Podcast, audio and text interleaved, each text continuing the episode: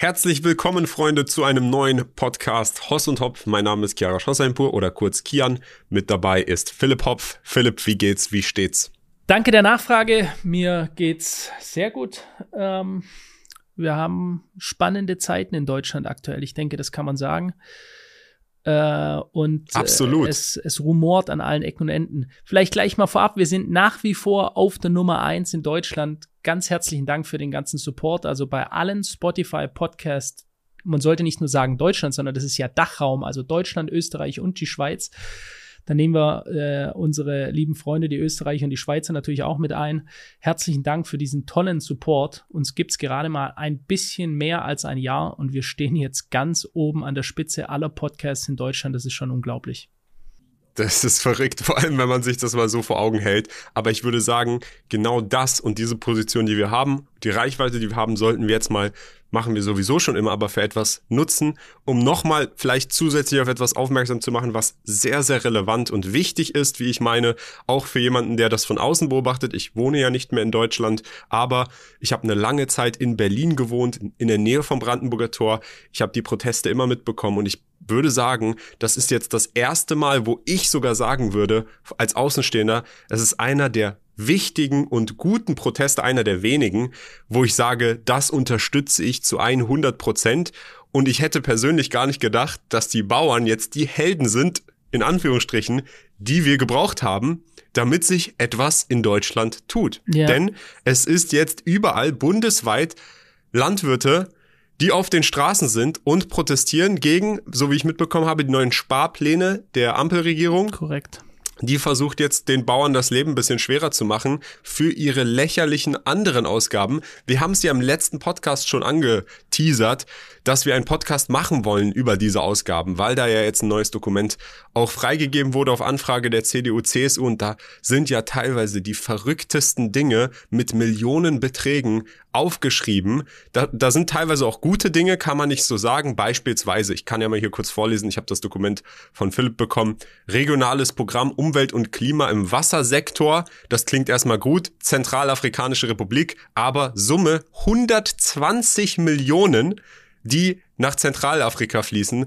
in ein Land, wo Korruption ganz groß geschrieben wird, wo man nicht wirklich nachverfolgen kann, wie viel davon kommt wirklich an, und dann bei den heimischen Bauern versuchen, das Geld einzusparen, um das Geld dann sonst wo in Anführungsstrichen hinzuschicken. Teilweise hier klimafreundliche urbane Mobilität in Indien. Drei Checks, einmal 86 Millionen, dann 48 Millionen und dann 70 Millionen. Warum muss Deutschland nach Indien für klimafreundliche Mobilität investieren, wenn Indien wahrscheinlich bald sogar, hat es jetzt schon einen größeren BIP als Deutschland hat, die haben das Geld, aber Deutschland investiert in die klimafreundliche Mobilität in Indien und spart dann bei den eigenen Bauern. Richtig. Also ja. absolut absurd absolut absurd und, und, nicht nur, es sind ja nicht nur die Bauern, da wollen wir noch andere Branchen, die Logistiker. Ich habe da erst vor ein paar Tagen ein, ein Video gemacht ähm, mit einem Herrn Bart, ein ganz toller Typ, dem gehört Bart Logistik, der hat so 120 Sattelschlepper, also LKWs und der ist da mit dabei und, und äh, was die Bauernproteste und die Logistiker, also die ganzen LKWs, im Endeffekt, um es mal simpel aufzugliedern, der Bauer bringt uns Menschen in Deutschland das Essen auf den Tisch. Wenn wir nicht wollen, dass es irgendwo einmal um die halbe Welt gekarrt wird mit einem ganz tollen CO2-Fußabdruck, wenn wir da ja so daran interessiert sind, dass wir einen möglichst geringen CO2-Fußabdruck haben, dann wollen wir heimische Produkte nutzen. Heimische Produkte von den eigenen Äckern. Das ist die Nahrung, die uns der Bauer auf den Tisch bringt. Der Logistiker im Zweifelsfall liefert sie uns an, indem er eben seine LKWs nutzt und transportiert diese Nahrung dann in die verschiedenen Städte. Und diese zwei, diesen zwei Branchen, denen geht's aktuell gerade an den Kragen, kann man sagen. Äh, es gibt ja da unterschiedlichste Themen, was die, also die die Streitpunkte für die Bauern sind ein bisschen andere als die der Logistiker. Bei den Logistikern geht es darum, dass es, äh, ich glaube sogar zum Dezember letzten Jahres, es wurde ein Jahr vorgezogen, äh, es wurde, Entschuldigung, es wurde einen Monat vorgezogen, also nicht 1.1.2024, sondern schon im Dezember 2023, dass die Mauterhöhung für die LKWs kommt und die Maut ist mal kurz und das bitte in der aktuellen Zeit, wo es allen so schlecht geht, wo Deutschland massiv zu kämpfen hat, hat die Bundesregierung gesagt, wir erhöhen die Maut um 80 Prozent. Ja, das ist, geht in die Richtung einer Verdoppelung. Das ist ja. Es ist einfach nur geisteskrank. In einer Zeit, in der es einer Wirtschaft nicht gut geht, muss ich mit Steuer Verringerungen, mit Steuerherabsetzungen dafür sorgen, dass die Leute mehr, mehr, Liquidität haben, dass sie wieder atmen können, dass sie mehr Geld haben, dass sie ausgeben können. Ich kann nicht, während es ihnen schlecht geht, während sie kein Geld mehr haben, noch überall die Preise erhöhen. Das mache ich nur dann, wenn ich die Wirtschaft zerstören will. Ich denke, so klar muss man es mal sagen. Wenn ich in der schwersten Zeit alles teurer mache. Also dann, wenn die Leute wenig Geld haben, wenn sie kurz vor der Pleite stehen, nochmal die Preise massiv von staatlicher Seite aus anzuheben, dann sorge ich bewusst dafür, dass der Mittelstand pleite geht. Das ist eine ganz wissentlich winnendliche Handlung. Und das ist das ist, sage ich mal, so der Grund, grundsätzliche Grund, warum diese zwei Branchen aktuell auf die Straße gegangen sind und warum viele Leute sich ihnen auch anschließen. Genau, und die Bauern fordern Veränderung. Die Bauern sind gegen die aktuelle Regierung und ich glaube, es sind nicht nur die Bauern, die aktuell gegen die Regierung sind, äh, sind sondern wenn man in die Zahlen reinschaut, Umfragewerte, dass ein Großteil der Bevölkerung gegen die aktuelle Regierung ist. Und äh, ich habe gerade auch mal hier nebenbei noch geschaut, weil ich mal so eine kleine Umfrage sehen wollte in Sachen, wie viel Prozent der Bevölkerung unterstützt das mhm. eigentlich. Und ich sehe hier gerade Umfrage, Viele Deutsche haben Verständnis für Bauernprotest. Laut den Umfragewerten hier von Agrar heute sind ganze 45 Prozent voll und ganz dabei, sind und finden das voll und ganz gerechtfertigt. 27 weitere Prozent sehen es als eher gerechtfertigt an. Das heißt, der Großteil hier mit insgesamt knapp äh, 73, äh, 72 Prozent sieht das als für gerechtfertigt an, die, dass die Proteste stattfinden. Ich kenne es ja auch aus meinem Freundeskreis, die dazugehen zu den Protesten. Mhm. Leute, die eigentlich sonst die demonstrieren, die sagen, mhm.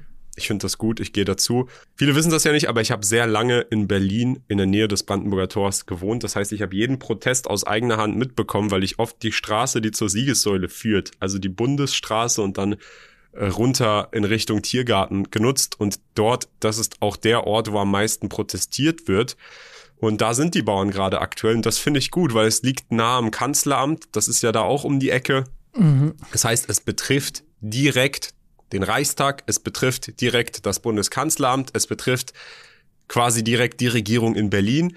Ähm, ich kann mich aber noch erinnern, Philipp, falls du noch dich auch erinnerst, als ich in Stuttgart war, da ging das Ganze ja so langsam los. Da war ich ja im Hotel und an meinem Abreisetag standen zwei große Traktoren vor der Hoteleinfahrt und haben mhm. da Kuhmist abgeladen, oder? Ja, ja, was ich, was ich nicht gut finde, muss ich ganz klar sagen. Also ich habe Fahrt vor Bundesgebäude hin, vor politische Gebäude hin, vor dem Bundestag, den, den Landtag, ja, und ladet das dort ab. Dort gehört es auch hin, ja. Mist zum Mist aber nicht vor irgendwelche Privatgebäude, äh, Hotelketten oder sowas. Was können die denn bitte dafür? Und das sorgt auch nur für Unmut. Also äh, bin ich kein Fan davon, dass sie direkt, haben vor dem Le Meridian Hotel haben sie quasi die Scheiße abgeladen, tonnenweise.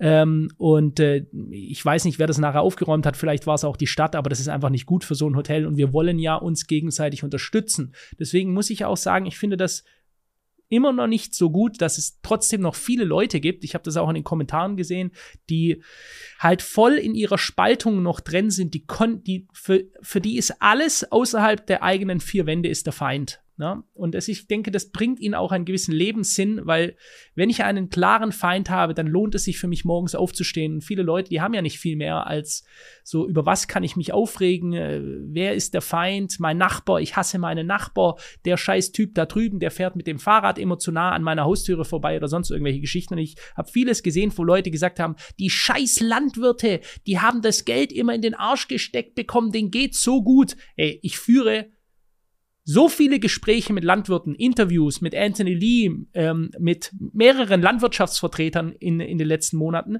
die mir glaubhaft darlegen können, wie schwer sie es haben, wie viel Geld sie rein investieren, dass jetzt die ähm, dass jetzt die Subventionierungen für den Agrardiesel wegfallen, dass sie sich es einfach nicht mehr leisten können, dass sie immer weiter zurückfallen. Das sagen die Logistiker übrigens auch, dass die Lkw-Fahrer aus Bulgarien, Rumänien, Italien, alle können viel günstiger ihre die Gehälter zahlen, die Fahrer ähm, an, einstellen, die kriegen einen immer weiteren Abstand, was ähm, die, was die Konkurrenzsituation im Logistikbereich jetzt angeht und die Deutschen fallen immer weiter zurück. Das ist die Story unisono aus allen Branchen, ob es bei den Ärzten ist, in den Krankenhäusern, bei den Bauern, also den Landwirten, bei den Logistikern. Immer hören wir die gleichen Stories und dann stellen sich trotzdem noch Leute hin und sagen, haha, denen geht's doch viel zu gut, die scheiß Bauern, die hindern mich daran, dass ich mir morgens meinen Kaffee holen kann, weil da steht er da mit seinem Tracker. Nee, Leute, ich stand selber schon mehrere Stunden im Stau, bin nicht zu einem Termin gekommen und keinen Gedanken, muss ich sagen, habe ich daran verschwendet und mich über die Bauern aufgeregt, weil wir können froh sein, dass endlich mal einer diesem schreienden Unrecht in diesem Land sich dagegen stellt und hier klar Flagge bekennt. Weil wir sind ein genau. Völkchen der Obrigkeitshörigkeit, wir machen gar nichts, wir motzen rum, aber am Ende geht keiner raus. Und die Bauern, die legen es halt wirklich lahm dann auch die, die, die Stadt. Deswegen finde ich es auch gut. Das sind, habe ich auch gesagt, die Helden, die man eigentlich nicht erwartet hat, aber die wir brauchen. Und man muss aber auch sagen, Landwirtschaft ist schon wirklich ein sehr umstrittenes Arbeitsgebiet, vor allem wenn du in Deutschland sehr, sehr hohe Lohnkosten auch hast. Du hast aktuell sehr, sehr viel Inflation, also unabhängig von den Subventionen, weil ich kann verstehen, eigentlich sollte ein Sektor nicht nur wegen Subventionen funktionieren. Richtig. Im besten Fall sollte er ohne Subventionen funktionieren. Aber ich sag mal so, die Soße, die wir jetzt hier haben, die hat uns die Regierung so eingebröckelt. Und nur weil jetzt der Haushalt nicht in der Lage ist und wegen dieses Urteils, was ich jetzt hier gerade auch sehe, quasi das Geld einsparen muss. 17 Milliarden Euro müssen eingespart werden. Sollten sie nicht in dem Sektor einsparen, in dem es am, mitunter am wichtigsten ist und vor allem zu so einem Aufruhr führt, sondern vielleicht in diesen ganzen Klimatransformationsfonds, die sie teilweise raushauen. Ich habe es ja gerade durchgelesen in Sachen, wir bauen jetzt klimaneutrale Straßen in Indien oder urbane Mobilität, klimafreundlich in Indien. Indien ich habe es gerade nochmal rausgesucht, hat 2021 ein BIP von 3,176 Billionen US-Dollar gehabt. Deutschland hat im gleichen Zeitraum um, knapp über 4 Billionen gehabt. Also Indien ist jetzt kein Land, was irgendwie hundertmal kleiner ist als Deutschland und, nicht, und selber nicht das Geld hätte, es in diese Bereiche zu investieren. Die Bauern hingegen, die in Deutschland sind, da sollte dann das Geld, wenn wir schon das Geld so rauswerfen, als erstes reinfließen. Deswegen kann ich es absolut nachvollziehen. Aber wie du schon gesagt hast, das habe ich auch nicht verstanden. Der Protester, ich fand es lustig, weil es war auch damals noch nicht in so einem großen Ausmaß und es war auch mein Abreisetag. Deswegen fand ich es lustig, dass da jetzt Kuhmist vom Hotel plötzlich liegt, weil es für mich als jemand, der jetzt auch schon seit drei Jahren kaum mehr überhaupt in Deutschland ist, einfach skurril war, das so zu sehen. Aber gerechtfertigt ist es nicht, weil am Ende des Tages äh, das war ein Fünf-Sterne-Hotel, da wird jetzt kein Politiker irgendwie in irgendeiner Weise sich dadurch genervt fühlen, sondern das sind halt einfach irgendwelche privaten Leute. Ich glaube, ein Abend vorher waren Fußballer da, was sollen die bitte machen? Sondern geht wirklich zu den Regierungsstellen hin, da wo es auch die amtierende Regierung stört. Das ist natürlich zum einen Berlin. Jetzt kann man sagen, was sollen denn die ganzen anderen Bauern aus anderen Bereichen machen? Die können ja nicht alle nur nach Berlin gehen. Es gibt auch andere Orte, wo man äh, quasi in der ländlichen Regierungsgebäude, wo man seinen Unmut austoben kann. Das muss man nicht vor mhm. privaten Stellen machen, wo wahrscheinlich auch kein auch so. Regierungsbeamter überhaupt hinkommt, sondern effizient dahin, wo es hingehört. Und ähm, ich finde es gut und ich bin sehr gespannt zu sehen, wie diese Situation ausgehen wird. Absolut. Und was wir aber auch hier sehen, ist wieder eine ganz klare Spaltung, eine bewusste Spaltung. Die Medien, die ganz bewusst den Keil zwischen jetzt die Bauern treiben und die Bevölkerung, um möglichst diese Unterstützung, die sie ja sehen, die Mehrheit der Deutschen ist hier ganz klar auf Seiten der Landwirten, auf Seiten der Protestierenden, um hier möglichst einen Keil reinzutreiben, um eben die schwachen Hände raus, ja, die sowieso schon die Motzkis, die äh, alles außer ihren vier Wänden irgendwie als feindlich anerkennen. Ich lese dir hier mal eine Sta Schlagzeile des äh, Spiegels vor. Landwirte kämpfen mit teils brachialen Methoden für ihre Interessen, obwohl kaum eine andere Branche derart mit Steuergeldern gefüttert wird. Ja, also mit Steuergeldern gefüttert. Es sind die Landwirte mit ihren Waren, die uns füttern. Ja, und deswegen sollten wir sie auch unterstützen. Höchste Zeit für die Politik, eine andere Gangart ihnen gegenüber zu wählen. Im Endeffekt sagen die hier mit nett ausgeschmückten Worten, schlagt die Proteste nieder, wählt eine andere Gangart, ja, ihnen gegenüber. Und äh, was ich dir noch gar nicht gesagt habe, Kian, ich bin, äh, was ich dir ja gerade vorgelesen habe, war der Spiegel. Ich bin aber selber im Stern vorgekommen. Ja, also ich wurde im Stern erwähnt in einem Artikel. ist mir zugeschickt worden. Da wird das gleiche Spielchen gemacht, das wir ja schon von so ziemlich allen großen Protesten in Deutschland davor kennen. Sobald es zu groß wird, wird der Bürger unbequem, ist er ganz schnell rechtsextrem. Ja? Sofort in die rechte Ecke stellen. Der äh, Bericht vom Stern heißt Generalstreik, wie die rechte Szene die Bauernproteste kapern will. Ich zitiere hier gerade mal raus. Wie schon während der Corona-Pandemie geht es den Akteuren um die Zersetzung des Staates an sich, was damals die angebliche Gängelung durch die Impfung war. Ja, ja, die war rein angeblich wird heute abgelöst durch die Steuererhöhung auf Agrardiesel. Das ist ja der Hauptpunkt der der Landwirte oder auch die Mehrwertsteueranhebung in der Gastronomie. Über die haben wir noch gar nicht gesprochen. Die Gastronomen, die wieder von 12 auf 19 Prozent hochsetzen müssen, wo 50 Prozent der Gastronomen sagen, sie werden ihre Restaurants schließen müssen, weil es die Leute nicht mehr zahlen können. Ich lese weiter.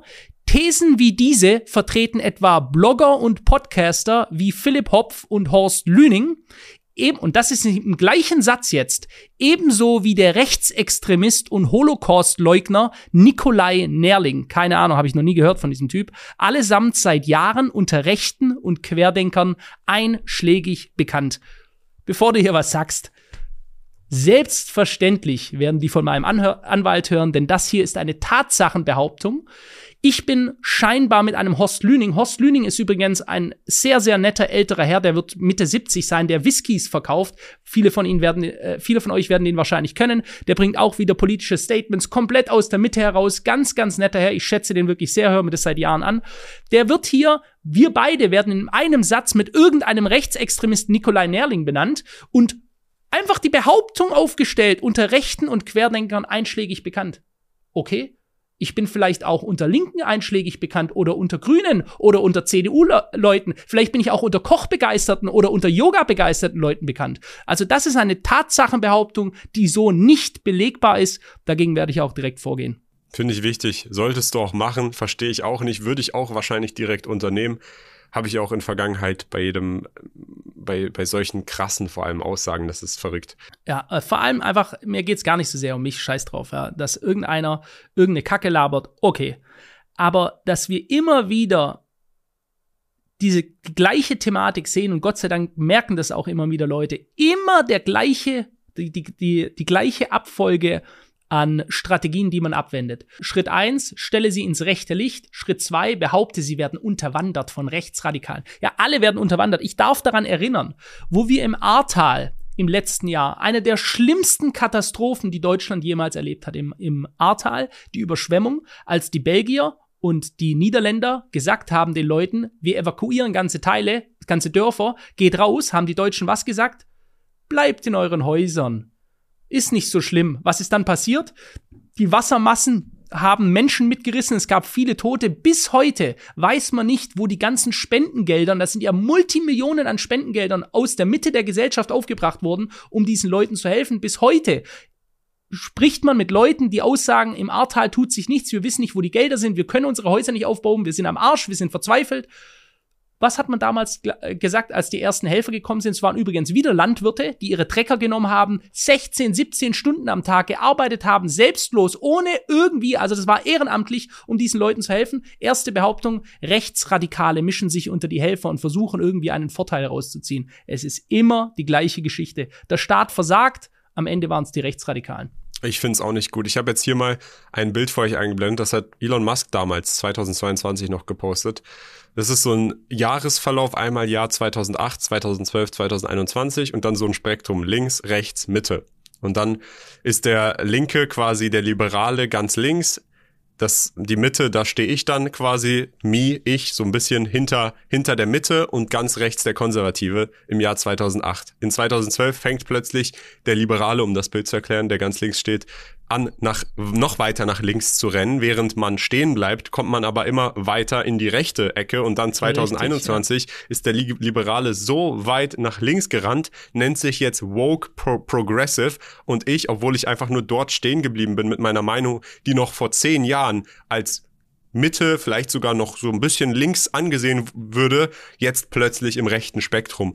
Und ich beobachte das ja auch selber nicht nur in unseren Ansichten oder jetzt deinen Ansichten, sondern in meinen Freunden einfach, die jetzt auch dazu stoßen auf den Bauernprotest. Ich würde wirklich sagen, keiner von diesen Leuten hat in Ansatzweise irgendeinem Weg was mit rechtsextremem Gedankengut zu tun. Die Leute sind unzufrieden mit der Regierung. Und das hat auch nichts mit links, rechts, Mitte oder sonst was zu tun, sondern mit den Handlungen der Regierung. Wenn die Regierung sich falsch benimmt, dann werden Leute auf Proteste gehen und sind unzufrieden damit. Wenn jetzt die Regierung selber sich als super links bezeichnet und anfängt, alle anderen als rechts abzustempeln, dann ist das eine ganz andere Sache, als einfach mit den Handlungen dieser Regierung unzufrieden zu sein, unabhängig vom politischen Standpunkt. Der spielt hier wirklich keine Rolle und ich verstehe es auch nicht, wie es sein kann und ich merke es selber, obwohl ich nicht in einem Land lebe, wie gefühlt jeder in die rechte Seite gepackt wird, obwohl man vielleicht in seiner politischen Einstellung von vor 10, 15 Jahren gar nichts gar nicht so viel geändert hat, sondern einfach seiner Meinung treu geblieben ist, aber die linke Seite so sehr ins Woke, ins Progressive und ins Abmustern gefallen ist. Und da gibt's auch nochmal, das ist jetzt zwar quasi aus Amerika, aber es zeigt interessanterweise, wie so etwas die Spaltung fördert. Und zwar auch hier eingeblendet ein Chart von Economist.com.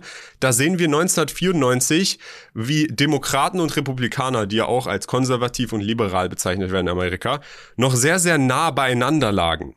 Und wie der Median von dem Ganzen immer weiter nach außen geht. 2017 super weit auseinander. Also das Einzige, was hier passiert, wird die Leute zu spalten, anstatt zu bewerten, was an Regierungsaktion gut oder nicht gut für die Menschen in der, Regier äh, in der Gesellschaft ist, wird bewertet, in welche Richtung das Ganze geht und die Menschen werden gespaltet.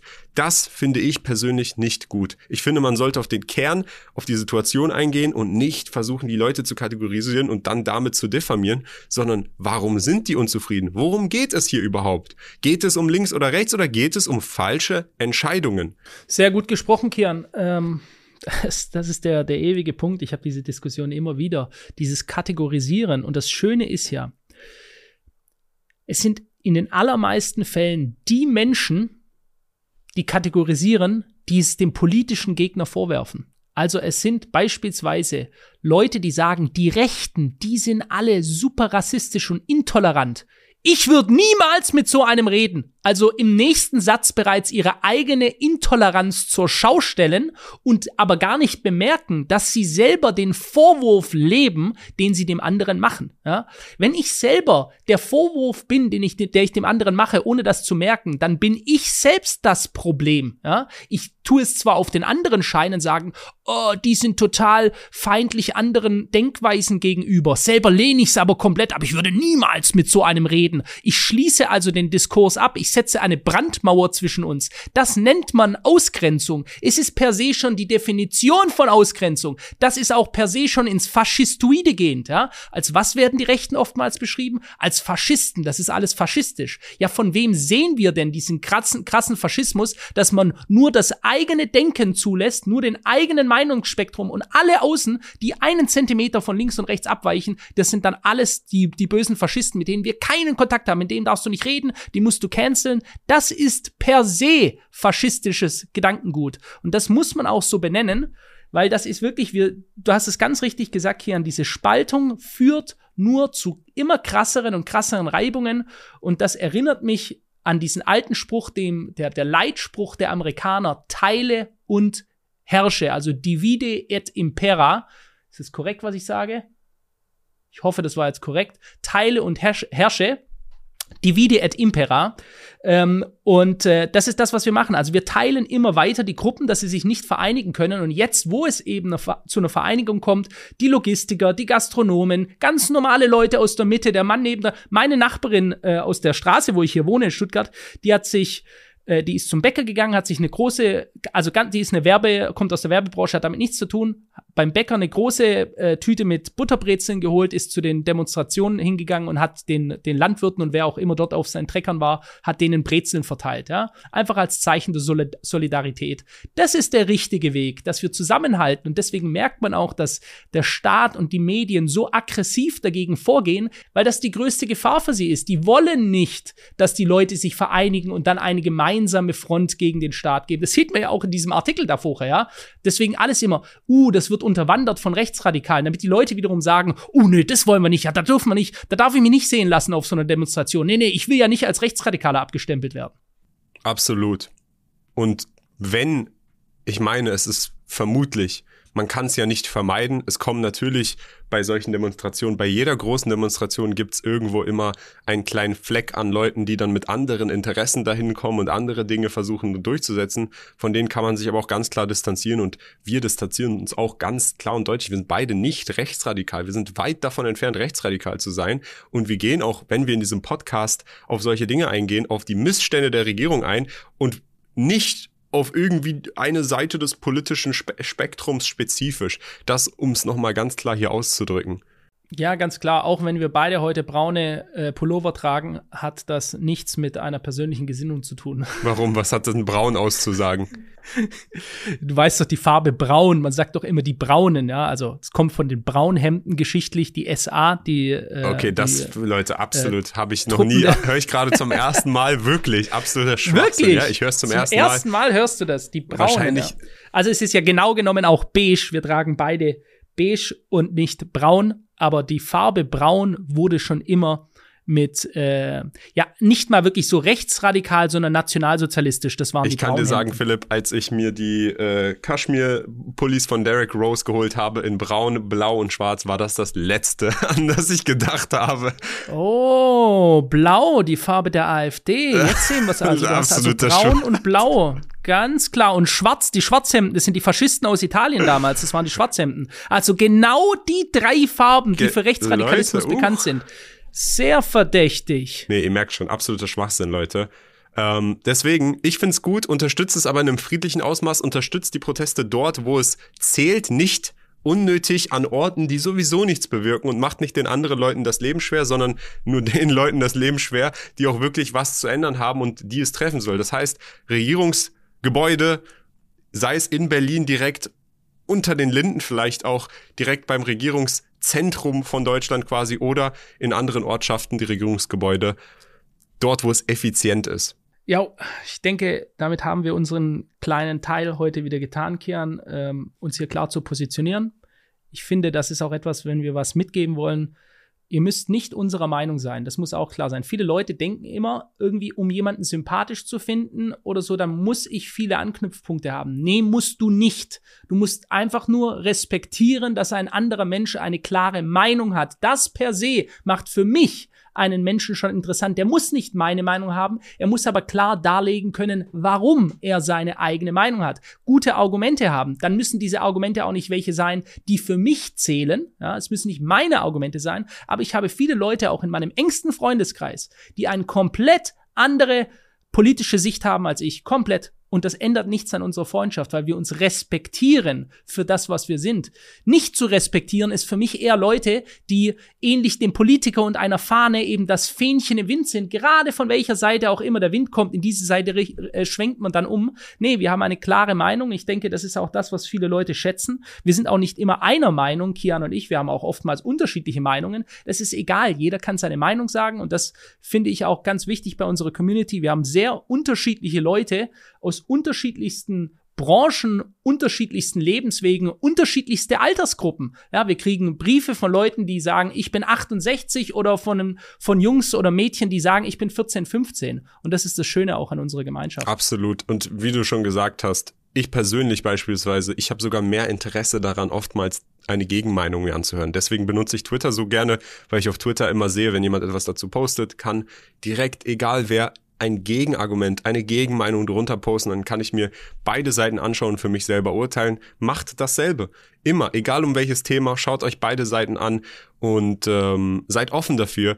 Habt eure eigene Meinung, ergänzt sie basierend auf neuen Informationen, nicht zu fest verharrt und äh, dann seid ihr auf einem guten Weg. Und ich würde sagen, Philipp, gutes Ende, passendes Ende zum Podcast. Ich würde sagen, wenn du nichts mehr dem Ganzen zuzufügen hast, Freunde, lasst uns gerne ein Like da, unterstützt uns gerne oder fünf Sterne bei Spotify. Würde uns freuen. Und dann sehen wir uns beim nächsten Podcast. Bis, dann. Ciao. Bis bald. Ciao, ciao.